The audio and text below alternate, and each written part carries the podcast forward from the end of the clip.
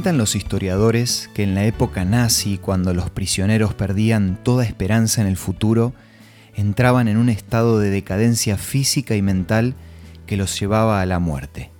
Acompáñame al tema de hoy para conocer un poco más sobre esta historia. Esto es Una luz en el camino, para cultivar la fe, la esperanza y el amor, con el licenciado Santiago Paván. Todas las mañanas aparecían prisioneros que se negaban a levantarse. Ni los golpes ni las amenazas tenían efecto. Simplemente se daban por vencidos y quedaban tirados muriéndose sobre sus propias lágrimas. Este relato es de Víctor Frank, el conocido psiquiatra y escritor que narra la tragedia de los que perdían toda esperanza en los campos de concentración. Al no ver un futuro cierto, la vida ya no tenía sentido para ellos. ¿Te imaginas tener que pasar por una situación así? Víctor Frank se dio cuenta que los únicos que tenían posibilidades de sobrevivir eran los que demostraban algún tipo de esperanza. Esperanza de vivir hasta el día siguiente, de recuperar la libertad o la de ver otra vez a sus seres queridos. En resumen, una esperanza que le diera sentido a sus vidas.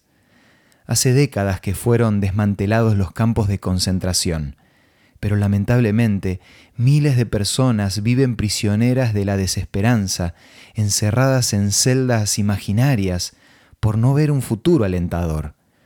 Solo basta con mirar las noticias para ver a personas enfermas por la violencia, el alcoholismo, las drogas, el materialismo, y ni hablar de la depresión o la cantidad de suicidios que hay cada día.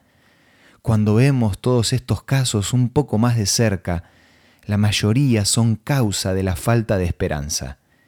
Y lo que es peor, la gente ya está cansada de falsas ilusiones. Constantemente los sistemas políticos, muchos movimientos filosóficos y aún los grandes líderes del mundo nos defraudan. Entonces es probable que te preguntes, ¿en quién se puede confiar? Esta pregunta es importante porque como los prisioneros del nazismo, nosotros tampoco podemos vivir o encontrarle un sentido a la vida si no tenemos esperanza. Si hay alguien que puede suplir ese vacío, es Dios. Porque no hay otro que pueda darnos esperanza en el presente, pero también para poder vivir eternamente en un futuro mejor. Por algo Pablo en Primera de Tesalonicenses 4 escribió, Jesús vuelve por eso no queremos que estén tristes como los que no tienen esperanza. Cuando ponemos nuestra confianza en sus manos, la vida cobra otro sentido y esa esperanza es como un motor que nos impulsa para seguir adelante. Si necesitas conocer más sobre este tema, podés solicitar gratuitamente a nuestros puntos de contacto la revista Jesús Restaurador de la Vida. Envíanos un WhatsApp al 1162 26 12 29 o búscanos en Facebook como Una Luz en el Camino. La revista Jesús Restaurador de la Vida te va a ayudar a tener esperanza un día a la vez. Esto fue Una Luz en el Camino. Te esperamos el lunes para un nuevo encuentro, cuando volveremos a decir...